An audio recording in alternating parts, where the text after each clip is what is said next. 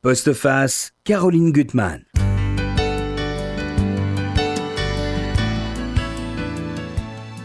C'est l'histoire d'une femme, Hélène, qui est traversée toutes les nuits par un rêve. C'est l'histoire d'une sidération et d'un ravissement. C'est l'histoire d'un amour fou et dévastateur auquel nul ne peut échapper. Hugues Jalon, bonjour. Bonjour. Vous publiez Hélène ou le soulèvement aux éditions Verticales. C'est un livre sidérant, fort et poétique. Comme l'amant mystérieux d'Hélène qui la prend un soir par la main et l'entraîne loin, loin des siens, loin du monde, vous kidnappez votre lecteur en le plongeant dans la confusion des sentiments, dans la tête d'Hélène perdue, en l'égarant dans un récit en boucle, lui donnant peu à peu des indices. Et plus tard des photos, mais même ces photos n'expliquent pas tout. Vous êtes l'homme des pièges et l'homme qui brouille les pistes, comme l'amant. Alors vous, Barbara, vous aussi, il faut se méfier d'elle, vous savez, parce qu'elle elle met des pièges un peu partout. Oh bah alors Ah bah oui, ça c'est vrai. Vous dénichez des choses, on ne sait pas où. Oui, ça c'est Mhm. des mystères. Mais ça, je, je- moi la première, je suis étonnée, vous voyez. Oui, alors là, vous en avez déniché plusieurs. Ah, euh, plusieurs, ah bah oui, surtout une qui était vraiment inattendue parce que les autres sont quand même euh, d'auteurs connus, mais, euh, mais trois, trois merveilleux livres, une histoire de femmes et, et des histoires de nous, sur nous. Voilà. Très bien. Hugues Jalon, donc c'est votre cinquième roman. Vous étiez venu ici, euh, je crois, alors c'était pourquoi le deuxième Euh, Il me semble que c'était- Zone de combat. Mhm. Alors par ailleurs, vous dirigez une grande maison d'édition, on ne dira pas laquelle, dans laquelle je travaille, mais il n'y a pas quand même de... euh, tout, tout est moral quand même dans nos affaires.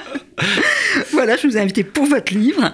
Et donc, pour parler de ce livre tellement spécial, tellement, je trouve, hum, fort dans sa construction, vous jouez vraiment, on est pris dans la confusion des sentiments et des sens euh, d'Hélène. Dès le départ, vision confuse finalement, parce qu'elle elle, elle est en quête d'un souvenir, d'un souvenir clé, donc des lieux, de- des époques, des personnages, mais il y a quand même un passage très précis au début où on la retrouve trois ans après, et vous la décrivez d'une façon très précise.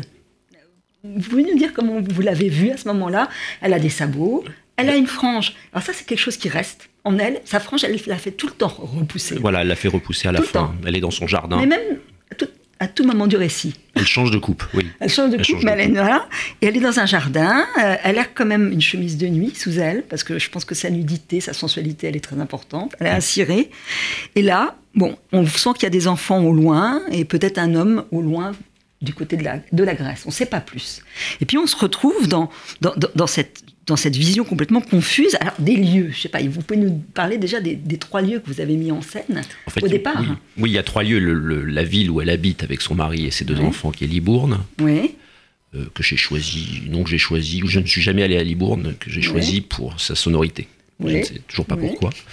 Euh, Il y a Paris, le quartier des Batignolles, où elle va euh, se faire kidnapper, comme vous dites. oui, C'est un peu embarrassant aujourd'hui de dire kidnapper, mais enfin bon, c'est une forme de rapt, oui, de Oui. rapt consenti. oui, oui, tout à fait, chose- parce que quelque chose comme ça. au-devant Enfin, de- ça reste assez mystérieux, comme Mhm. effectivement ça restera mystérieux jusqu'au bout pour savoir ce qui effectivement ce qui s'est réellement passé ce- cette nuit-là, puisqu'elle passera évidemment euh, beaucoup de temps à, à- à- à re- à raconter la scène Mhm. plusieurs fois. Et elle va se elle-même de comprendre ce, qui ce lui est arrivé. Ouais, voilà, et elle va que se nous, préciser. comme elle, on va finir par comprendre les lieux. Et ça. puis il y a un hôtel du côté de l'opéra. Alors il y a leur hôtel du côté de l'opéra et il y a la ville d'Athènes où euh, se Oui. déroule. euh, Mais pas tout de suite. Mais pas tout de suite. Au départ, c'est ces trois lieux-là.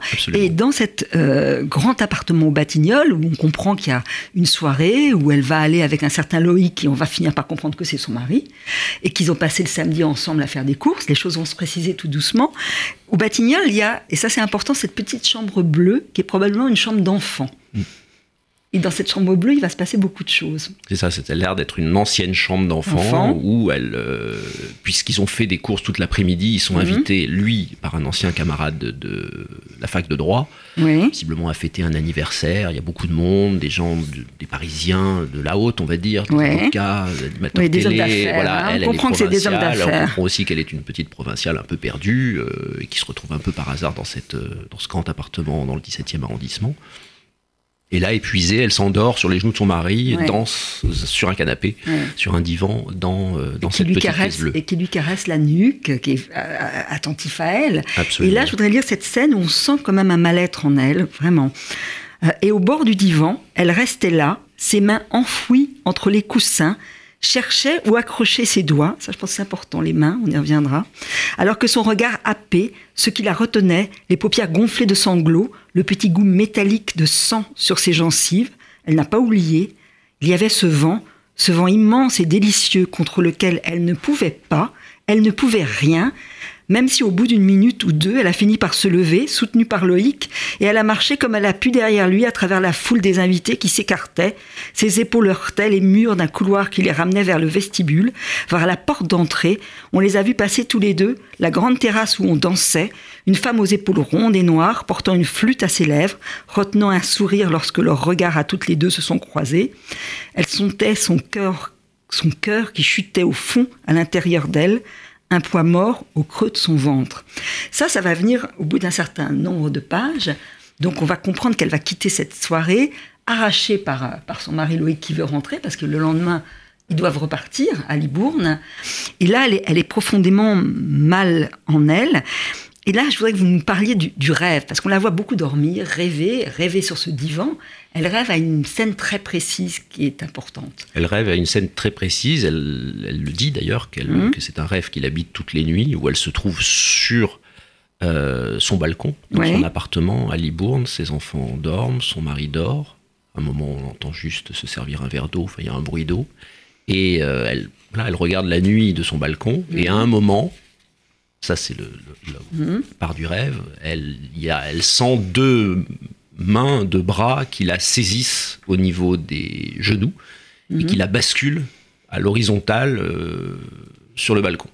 Et c'est une scène très étrange parce qu'à la fois, il y a au début, quand elle est sur sa, cette rambarde, vous la décrivez plusieurs fois, elle a les seins qui sont qui touchent la rambarde, il y a un vent, vent frais, donc c'est plutôt Oui. c'est sensuel, elle sent le vent, elle est à moitié nue sous sa chemise de nuit.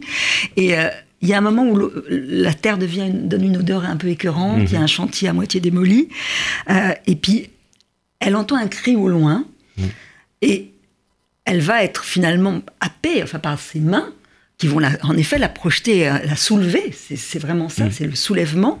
Et en même temps, dans cette scène qui est à la fois pres- presque jouissive, hein, il y a quelque chose qui reste en elle, c'est qu'il y a un énorme cri, un immense cri qu'elle ne peut pas, dont elle ne peut pas se délivrer. C'est que ce- cette jouissance l'empêche de, Oui, c'est le, de, de- de- oui. de dire ce qu'elle a à dire. le rêve, c'est son énigme. Enfin, Ouais. c'est- voilà, ça reste. Et c'est une scène très énigmatique. Scène très énigmatique, mais, le- Mais, mais le- voilà, euh, je, je la lis. euh, bon, euh, c'est elle- bon, c'est c'est quelque dansée. Alors que détendu comme inerte, le silence est entièrement revenu à ce moment de la nuit et de son rêve.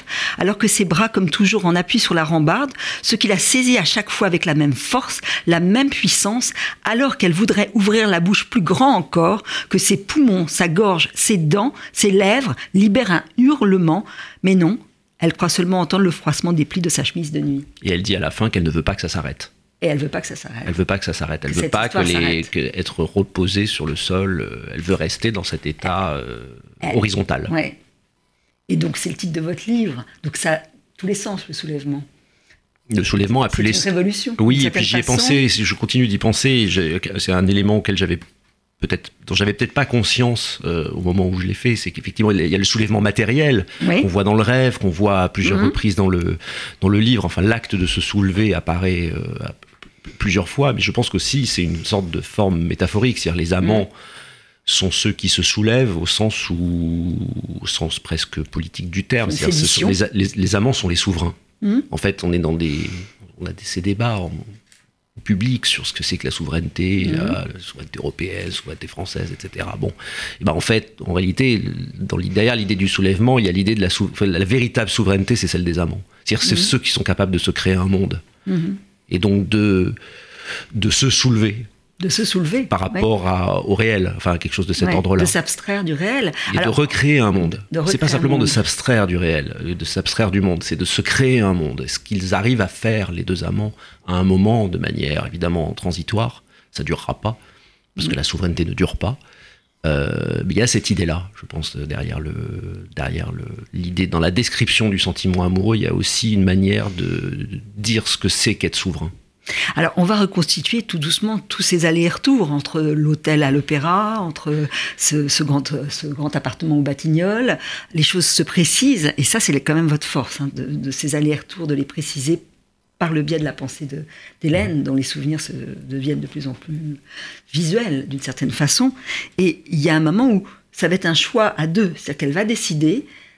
Il y a une présence, on ne sait pas qui c'est, quelqu'un qui l'observe pendant qu'elle dort. Elle sent un regard, elle sent son regard peser sur elle, mais on ne le voit pas. On voit un homme au loin, euh, près d'une fenêtre. Et il y a un moment où, où les choses aussi se précisent parce que ça va être vu par différents points de vue, par le, regard de Loïc. C'est que la scène où elle va partir, euh, euh, la première scène où elle va quitter euh, ce- ce- cette grande partie très mondaine avec des gens qui boivent du champagne, des gens très riches, il y a des serviteurs, il y a des maîtres d'hôtel et tout. Elle va se, lever, sortant de son rêve, et elle va se cogner le genou. Donc elle a une forte douleur, elle est très très mal. Et il y a Loïc, qui le- son mari, qui la, la prend dans les bras, et elle supporte pas cette étreinte. C'est déjà fini entre eux. Donc elle veut desserrer l'étreinte de son mari. Donc cette, cette, cette scène qu'on a vue plusieurs fois, on la voit réellement. C'est qu'elle supporte plus. Elle est prête à partir. Oui, c'est ça. Il réussit à l'emmener, Ouais. à la ramener à l'hôtel. Et Ouais. lui s'endort, elle s'enferme dans la salle de bain et repart à la, à la fête. Elle repart à la elle fête. prend un taxi Elle et prend un taxi revient elle, sur euh, ses traces. Et ça, cette scène est très très belle. Euh, je vais en lire encore un petit extrait. Alors, on se souvient du vent, parce que le vent, il est très important. Elle ne peut pas résister à l'appel du vent. Euh, et là, il y a cet homme euh, qui est près de la fenêtre. Il se tenait debout à la fenêtre et devant lui, le vent remuait. Il soulevait avec douceur les grappes de petites fleurs du marronnier de la, de la cour. La nuit finissait. Il était là lorsqu'elle a aperçu ses mains. Il les avait sorties de ses poches. Elle tremblait comme un vent immense et délicieux alors, et tout le décor autour d'elle qui se défaisait. Je vais un petit peu plus loin. Il s'est retourné, il était là, il s'est avancé vers elle, il a traversé la pièce, elle l'a laissé faire, il a saisi sa main qui tombait le long de sa cuisse, qui tripotait le bas de sa robe noire, et il y avait sa main dans la sienne, et elle ne l'a pas lâchée. Et il l'a emmenée dans les rues dehors, puis sur les rochers noirs devant la mer. Elle l'a suivi, sur le sable froid qui craquait entre ses dents, collait à sa peau nue, et des jours sont passés, et des jours et des nuits, et des semaines. Et ça va plus loin. Donc cet appel du vent, cette- cette- ce vent qui frémit, elle a, elle a ça. Il y a dans le paysage, le paysage les accompagne. Oui, et puis dans une ville, enfin, moi je viens originellement d'un endroit où il y a du vent, et il y a Mhm. très peu de vent à Paris. Ouais. Ça se passe dans les Batignolles. Hier, il y avait du vent, par exemple, mais c'est très surprenant quand il y a du vent à Paris. C'est Ouais. quelque chose qui déstabilise vrai. complètement les Parisiens. Elle, elle, tombent, va, elle etc. Vacille, il y a- y a- elle vacille, elle est pieds nus, elle vacille tout le Ouais, temps. complètement. Ouais. Elle est tout le temps là, euh, offerte. Et, et le jeu des mains, ça vous jouez admirablement bien avec ça, parce que quand on sent qu'elle est sur le canapé malheureuse, elle crispe ses doigts sur le canapé, elle a besoin d'une main, et Loïc euh, ne lui suffit plus. Et lui, il la prend par la main, il a compris. Il y a un jeu de main, il y a une scène très belle où il l'emmène, et euh, ils jouent avec leurs mains. Euh, et tout est là. Et cette langue, qui n'était pas dans vos livres précédents. Comment elle est venue Cette langue poétique, cette langue amoureuse, mais qui est autre que dans les romans d'amour habituels. Enfin, je Je trouve. continue de me poser la question. Euh, C'est venu comment?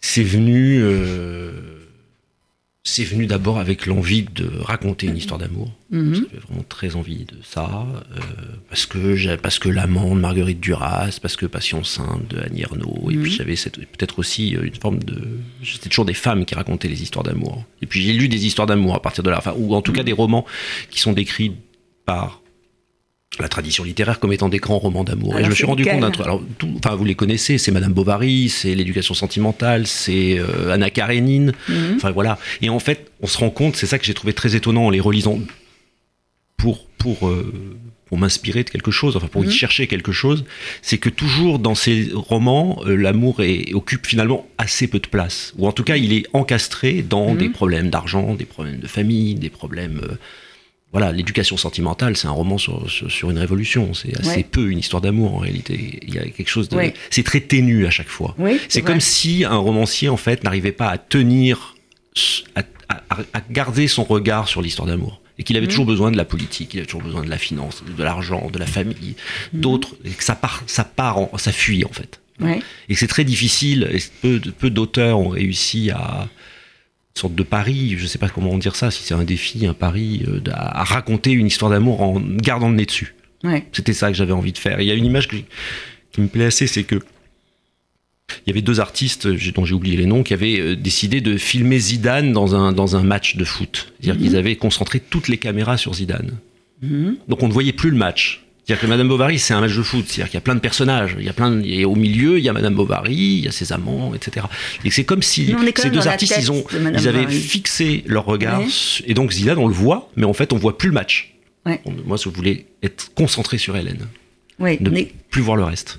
mais à un moment, on va voir le désarroi de, de Loïc. On voit un peu. Alors, vous on voit vous aussi. l'occultez pas quand je même. ne hein. l'occulte pas. Parce que bon, il est abandonné, il doit partir. il est- ça, c'est, mais, c'est- mais c'est vrai qu'on est. Alors, il y a eu un papier d'ailleurs très bien de Nelly Caprielian dans, dans Les Inrecuptibles, et c'est drôle sa réflexion, c'est de dire quand même que c'est étonnant que ça soit un homme qui écrive ça. Oui, c'est vrai que je me suis senti un peu coupable à un moment. Non, Non, mais c'est vrai, je me suis dit, je me mets à la place, je C'est me mets à la C'est place. ça la romancier, c'est de se mettre oui, à la place de. oui, mais il y, y a- y une dimension d'usurpation à certains égards. La logique aurait voulu que je choisisse comme narrateur davantage la place de l'amant que Oui. la place du, Bah, un amant l'amante. C'est plutôt noble et, Oui. et, courageux et un vrai Non, mais on acte peut- d'écrivain, ça, de se, Ouais. Oui, de se oui. déplacer, de se déporter. Mais c'est vrai que ça, ça semble un peu étrange.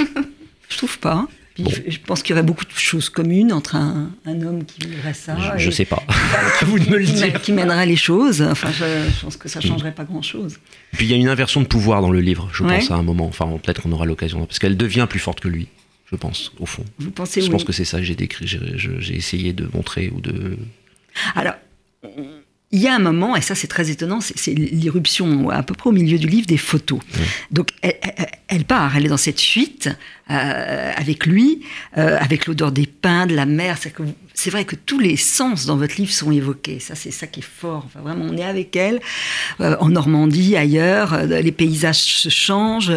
et, et- et vous écrivez à un moment que euh, bon, tout change et elle est en train de s'effacer, de disparaître à sa propre vie. Et c'est à, ce moment-là que les photos apparaissent, au moment de sa disparition.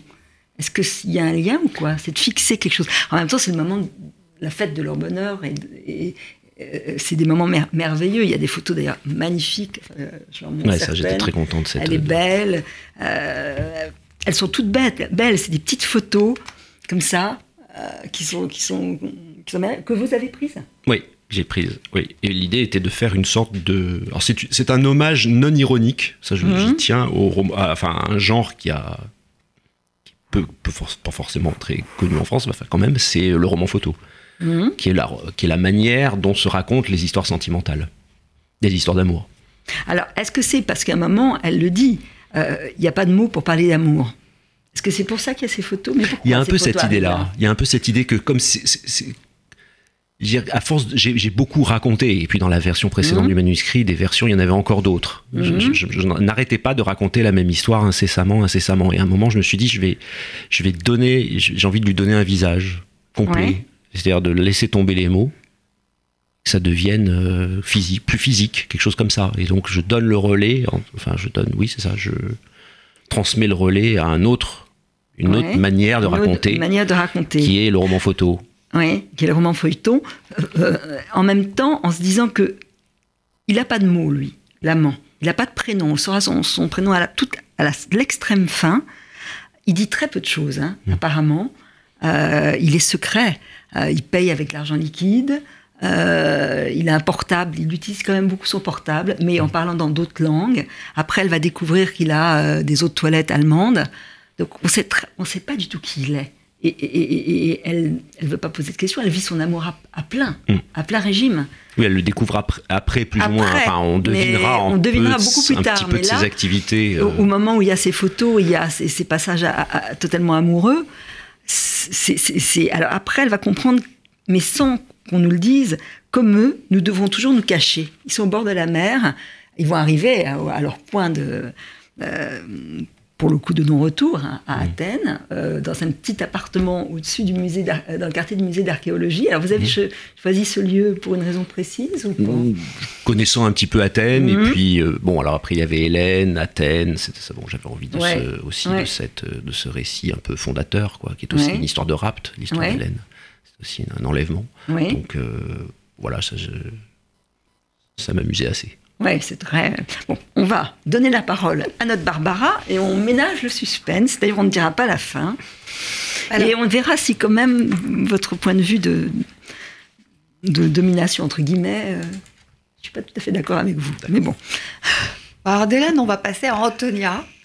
Hein, Antonia, euh, journal 1965-1966 de Gabriela Zalapi aux éditions Zoé. C'est un premier roman, un premier roman qui euh, se présente sous forme d'un journal, euh, un journal euh, dans lequel sont insérées des photographies aussi. voilà, c'est le hasard hein, qui, a, qui a fait les choses. Euh, C'est joli aussi. hein. Il est Ouais. très très beau. Il, il est joli papier. Les, les images sont, sont, sont très belles, Et c'est des photographies très délicates. Sont des, des photographies. Ré- enfin, Ah, ça, c'est difficile. Ah. On imagine, parce que alors, Gabriela Zalapi euh, a des origines en commun avec Antonia. mhm. Euh, voilà, même si elle n'a pas vécu, elle n'a pas le même âge. euh, on peut imaginer que ce sont des, des images qui, ont, qui, ont, qui ont une importance pour l'auteur. En, en tout cas, Antonia a 29 ans. Elle est mariée à un bourgeois de Palerme qu'il a épousé pour son nom Mhm. qui ne rate pas une occasion de, de la rabaisser, de la rappeler à son devoir euh, d'épouse, euh, de mère, euh, de maîtresse de maison. Alors, Antonia, en fait, a un, a un petit garçon, un petit garçon qu'elle s'efforce d'aimer du mieux qu'elle peut, euh, qu'elle est- qu'elle aime assez maladroitement. Euh, il faut dire qu'elle a, elle a perdu son père étant enfant, elle a été rejetée par sa mère qui s'est débarrassée d'elle et l'a confiée à sa grand-mère qui s'appelle Nona. Mhm. Euh, donc Antonia, en fait, euh, Antonia euh, aligne ce qu'elle appelle des, des journées de ligne, un quotidien dans lequel elle étouffe. Et voilà ce qu'elle dit, Antonia. Franco, donc son mari, avec son dos de prêtre, m'exaspère. Je n'en peux plus de ses petits gestes maniaques lorsqu'il plie ses habits, de sa manie de se moucher bruyamment avant de se coucher, de ses affreux pyjamas rayés cadeaux de sa mère, de ses crachats sonores lorsqu'il se lave les dents, de son corps blanc et flasque. Il paraît qu'un jour, note-t-elle un peu plus loin, on se réveille affamé de ne pas avoir été ce que l'on souhaite. C'est Alors, c'est joliment écrit. C'est hein. ouais, Ah c'est ouais. très beau. Et cette, cette fin, euh, cette fin de cette fin de vie, cette fin de d'amour, cette fin de liberté, cette fin d'être, tout simplement. Mhm. euh, Antonia va va y venir, et elle va y venir grâce à l'héritage de sa grand-mère, de Nona, qu'elle reçoit en fait au, au début de, de- du roman. Et donc à mesure qu'elle va euh, ouvrir les malles, qu'elle va dépouiller euh, le courrier, les lettres, qu'elle va Mhm. euh, exhumer les photographies, ces photographies Mhm. qui émaillent le, le journal, elle va reconstituer la toile familiale, qui est une toile assez complexe, parce que d'un côté, du côté de son père, on est anglais et sicilien. Du côté de sa mère, on est juif et suisse. Et une fois le- le- le- la toile reconstituée, il y a un déclic qui va s'opérer. Alors, quel déclic? Je ne dis pas. Sous quelle forme? Je ne dis pas. Mhm. Qu'est-ce qui, qu'est-ce qui va se passer? Je ne dis pas. Voilà, c'est c'est un livre euh, que j'aimerais vous lire du début jusqu'à la fin, tellement il, Mhm. est, il est bien écrit. C'est une écriture très dense, une très belle, une, une écriture intelligente, une Ouais. écriture sensible et intelligente. Euh, et c'est- une histoire de, de femmes, donc dans les années 60, une femme mariée, coincée dans un mariage et qui, qui va s'émanciper.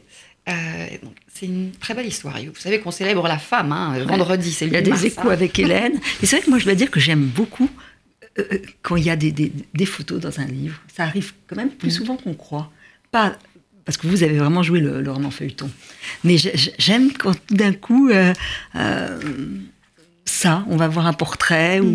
euh, Ça crée un effet de surprise. oui. Après, c'est très compliqué quand on est dans le, quand il faut le fabriquer, quand il faut le Ouais, faire. c'est ça. Ouais, je me suis posé faut- plein de questions. Est-ce que ce sont des photos couleurs Enfin, combien j'en mets, etc. Parce que là, non, j'aime bien en noir et blanc, moi. l'image est écrasante. Le- la chose qu'on comprend tout de suite, Oui. quand on veut, c'est que Mm. dès qu'on met une image, ça écrabouille tout. Ouais, le texte. Ça après. écrabouille le Mm, texte. mm. Et donc, j'avais envie de ouais. les, les mettre, mais j'avais quelque chose qui me. C'est que vous les avez d'abord réunies, elles sont au départ, hein, dans- au milieu du livre, Oui. puis après il y en a une isolée, enfin deux, Quelques-unes. quelques-unes, oui. donc ça écrase pas le texte. Voilà, c'est tout d'un coup une parenthèse, comme la parenthèse un peu merveilleuse et enchantée de, de- de- de leur grand amour. Avant, avant qu'il se passe beaucoup d'autres choses. Mais euh, voilà, c'est drôle d'avoir ces deux livres Oui. d'une certaine façon. Bon, en écho. Alors, il faut que vous nous parliez aussi d'un projet qui vous anime. Je sais- vous- quand je vous ai au téléphone, vous êtes excitée. dada, C'est mon cheval de bataille. Alors, on va voir si vous partagez cette excitation, euh, Hugues Bah, Jalon. Petite devinette, mais vous connaissez la réponse, alors on triche un petit peu. Mais euh, qu'est-ce qui fête ses 30 ans la semaine prochaine et qui a changé nos vies? Moi, j'aurais jamais eu euh, su. C'est- Et oui, c'est qu'on ne le sait pas, c'est le web. Euh, le web, en fait, euh, est né un 12 mars 1989. Euh, Mhm. Son père, qui s'appelle Sir Tim Berners-Lee, qui est anglais, euh, l'a- en fait, a, a remis au CERN un mémo dans lequel il posait les bases du web tel qu'on le connaît, un 12 mars 1989. Voilà. On apprend tous les jours. Hein. Bah, euh, oui. Et donc, euh, alors, il se trouve que Sir Tim est quelqu'un qui, alors, la, la différence, c'est que le web tel qu'il l'a créé, en fait, était un web qui n'utilisait pas nos données, qui était respectueux de notre vie privée. Voilà, donc il a un petit peu, et il l'a offert gratuitement au monde, et il a évolué d'une manière qui, euh, le bébé lui a échappé, et donc il, il est très, il se bagarre pour. Pour euh, créer un nouveau web. Et donc, il fête, euh, il, a créé, il organise un événement mondial euh, le 12 mars, donc pile dans une semaine, le 12 Wow. mars, auquel on pourra assister tous en direct, 12 mars au matin, sur le site euh, Mhm. web@30 web at 30. Donc, vous pourrez voir le père du web et faire un point avec lui sur ce que le, web est devenu. Oui. Alors, vous me direz que tout ça, c'est un petit peu technologique, euh, voilà, que, Oui. Mais euh, que, euh, ne va pas non plus célébrer euh, euh, la naissance de l'électricité. Euh, mais en même temps, entre l'électricité et le web, il y a une grande, grande, grande différence. C'est que euh, l'électricité ne nous a pas changé nous. Le Mhm. web nous a changé nous. Il nous a changé. Il a changé notre relation aux autres. Il a changé notre relation au monde, notre relation à la vérité, euh, notre manière de, de, de, de parler, notre manière d'agir, notre manière de penser, notre manière de regarder, notre manière d'entendre, notre manière de sentir, de ressentir. Tout ça, ça a été modifié par le web. Euh, donc, On a fait, pu résister quand même. hein. on résiste. Alors en même temps, euh, oui, mais il faut aussi aller avec le mouvement. hein. Donc il faut aussi épouser le mouvement, mais bon, il faut aussi par un moment Oui. résister. Et donc la question, c'est de savoir justement, en 30 ans, comment le web nous a changé, qu'est-ce qui a changé en nous Euh, et, et voilà, c'est une formidable occasion de faire le Mhm. bilan. Donc euh, l'événement que nous préparons avec Jérôme Cohen d'Engage, voilà, ça s'articulera autour de ça. Mais toujours est-il, Ça sera en, en- en automne. Hein. ça sera à la rentrée. Ça À la rentrée. À la, rentrée. Et donc, euh, toujours est-il que pour parler de, de ces, ces transformations, en fait, alors on a des tas de transformations qui sont opérées. On- tous, on est d'accord sur le fait qu'on Mhm. est plus narcissique qu'aujourd'hui. Euh, alors, justement, euh. Marie-France Irigoyen, dans Les Narcisses, qui paraît la semaine prochaine à la découverte, euh, nous explique que le narcissisme, en fait, c'est une réaction, c'est une manière de compenser le stress, euh, l'anxiété qui sont générées par euh, notre société qui est de plus en plus compétitive. Euh, et donc, en fait, cette manière de compenser est tellement bien admise aujourd'hui qu'elle est même souhaitée, elle est, même- jugée comme nécessaire, souhaitable, désirable. C'est-à-dire que les narcissiques aujourd'hui sont récompensés. C'est-à-dire, on, apprécie les narcissiques. Et, et de fait, ce sont les narcissiques qui accèdent au poste de pouvoir. Alors vous me direz, a toujours été peut-être un petit peu le cas. La différence, et c'est ça, c'est en, en cela que ce livre en fait est, est- est- est important qu'il faut le lire absolument. La différence, c'est que le, le niveau de narcissisme a tellement augmenté avec, avec le web, notamment les Mhm. réseaux sociaux, qu'aujourd'hui, au, au poste de pouvoir, on n'a plus seulement des narcisses, on a des narcisses pathologiques. Voilà. Nous sommes dirigés aujourd'hui par des na- narcisses pathologiques. C'est la thèse de Marie-France euh, Irigoyen, une thèse voilà, Ouais. qui mérite d'être euh, Bon. creusée. Et puis dans les transformations, il y a aussi l'amour. hein. Nous sommes tous d'accord sur le fait que euh, l'amour a évolué avec le web, hein, avec les réseaux sociaux, avec les, les applications. On est dans un amour euh, presque marchand, hein, c'est-à-dire il y a une dimension économique. Il y avait d'autres formes de marchandi- marchandisation des corps avant. Oui, Ah bon. bien sûr, bien sûr. Mais euh, on a de plus en plus le sentiment, euh, enfin, on, on touche du doigt de plus en plus l'instrumentalisation euh, qui s'opère via l'amour.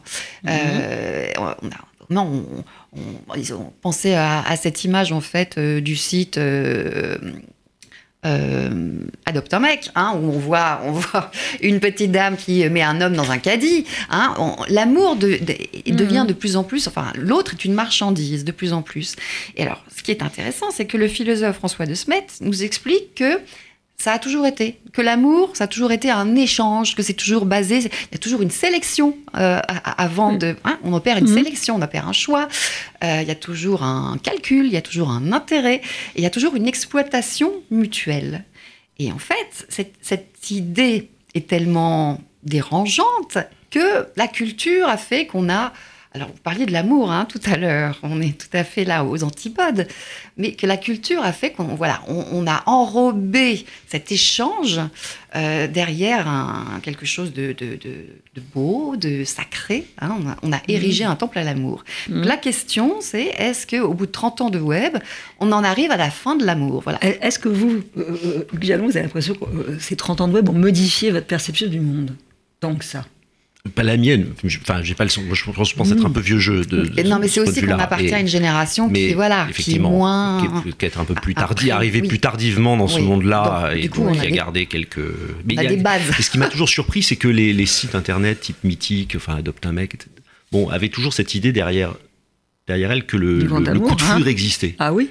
Alors on demande à la fois aux gens de jouer la carte d'une subjectivité absolue et du mmh, grand coup de foudre, et en même temps on leur demande de s'objectiver à travers un profil. Mais François de Smet en parle justement de cette espèce très paradoxal. enfin, il y a quelque chose de, très mystérieux. Oui, c'est pas vraiment du consumérisme assumé.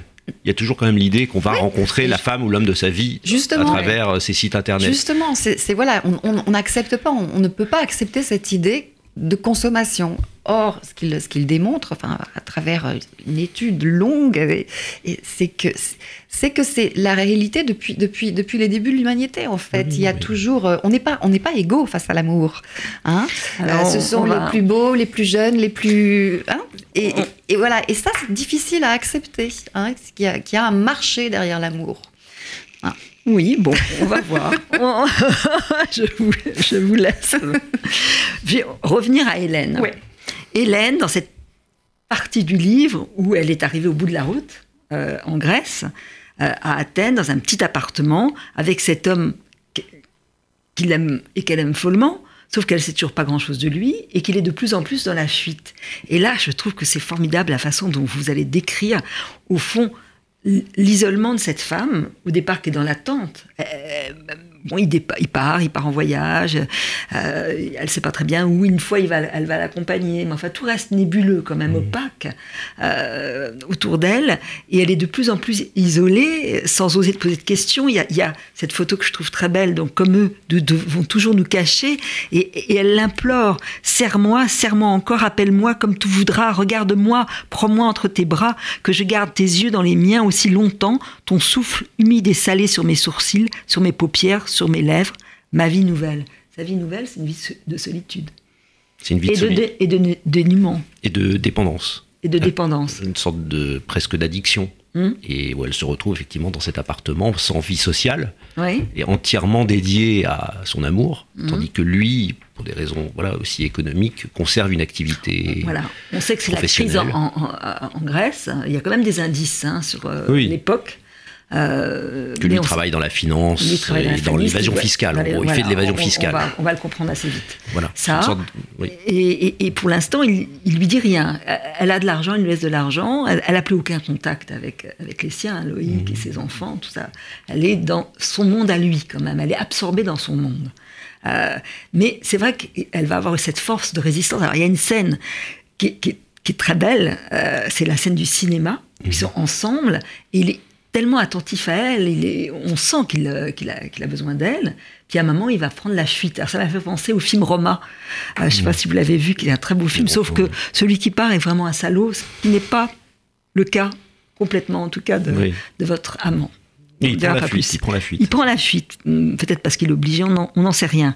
Et elle, elle est complètement perdue. Enfin, là, vous montrez une femme qui est au bord du désespoir, qui va pleurer dans la rue, qui va essayer de retrouver des indices. Ça, vous êtes un, vous pourriez écrire un polar la prochaine fois terrible, hein parce que nous, les lecteurs, on est à la recherche de vos indices, et elle, elle est à la recherche des indices qu'il qui, lui a laissés. Alors, elle va trouver une liste, elle va recomposer des numéros, elle va entendre une voix, elle va appeler d'une cabine une voix, et elle va penser que c'est lui qui a une autre vie. Mm. Mais elle n'en est pas sûre, elle n'est pas sûre que ça soit sa voix. Mm. Rien n'est sûr, quoi.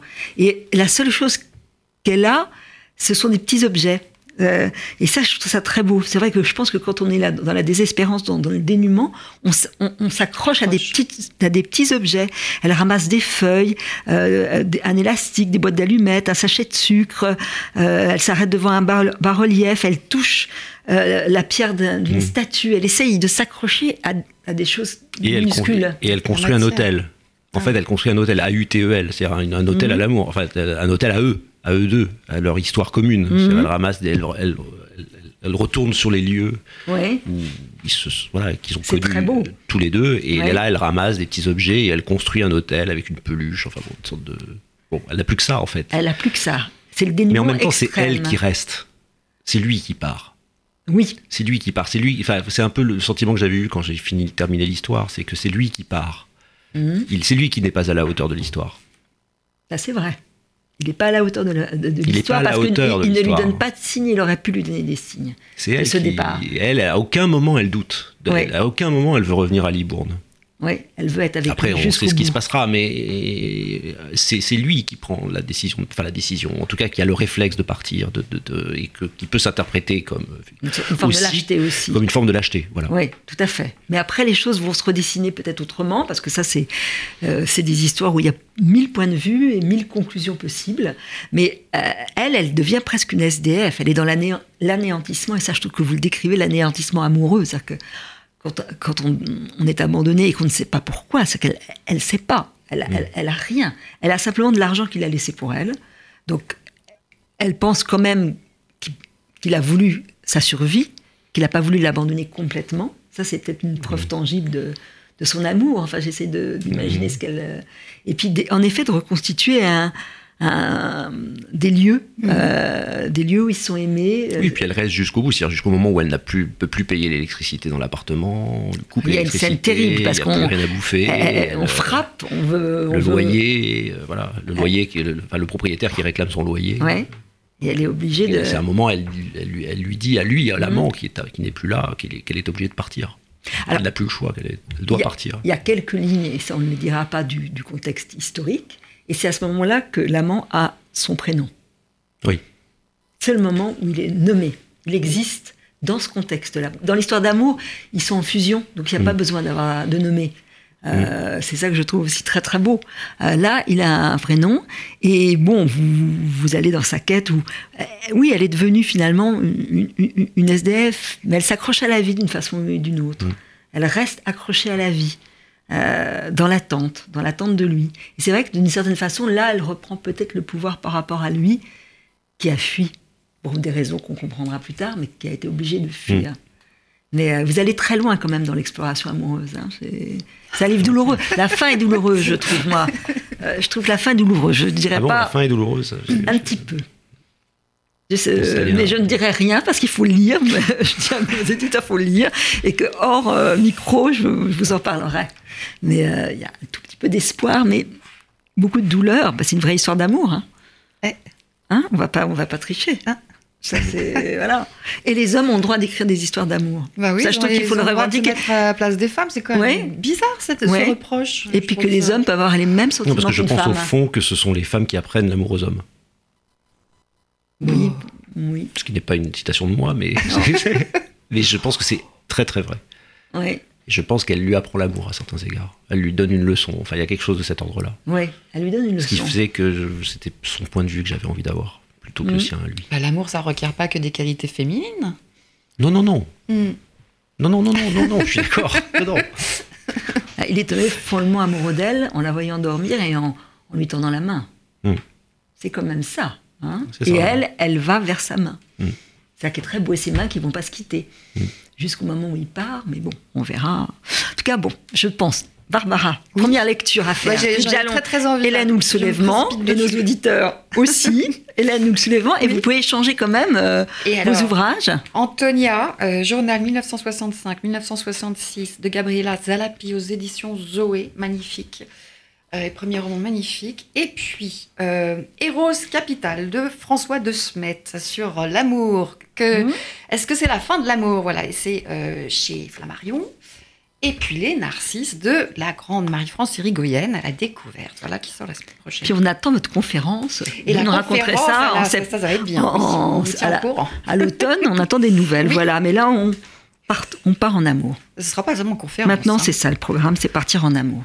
Partir en amour. Ah oui, Ah oui en amour. Ouais, bah, Ouais, je pense. C'est la seule chose à faire. mais on le fait tous les jours, Caroline. Ouais, ouais, mais bon, moi, c'est ce programme, mon programme désormais. Merci à vous deux. Merci à vous. Au revoir.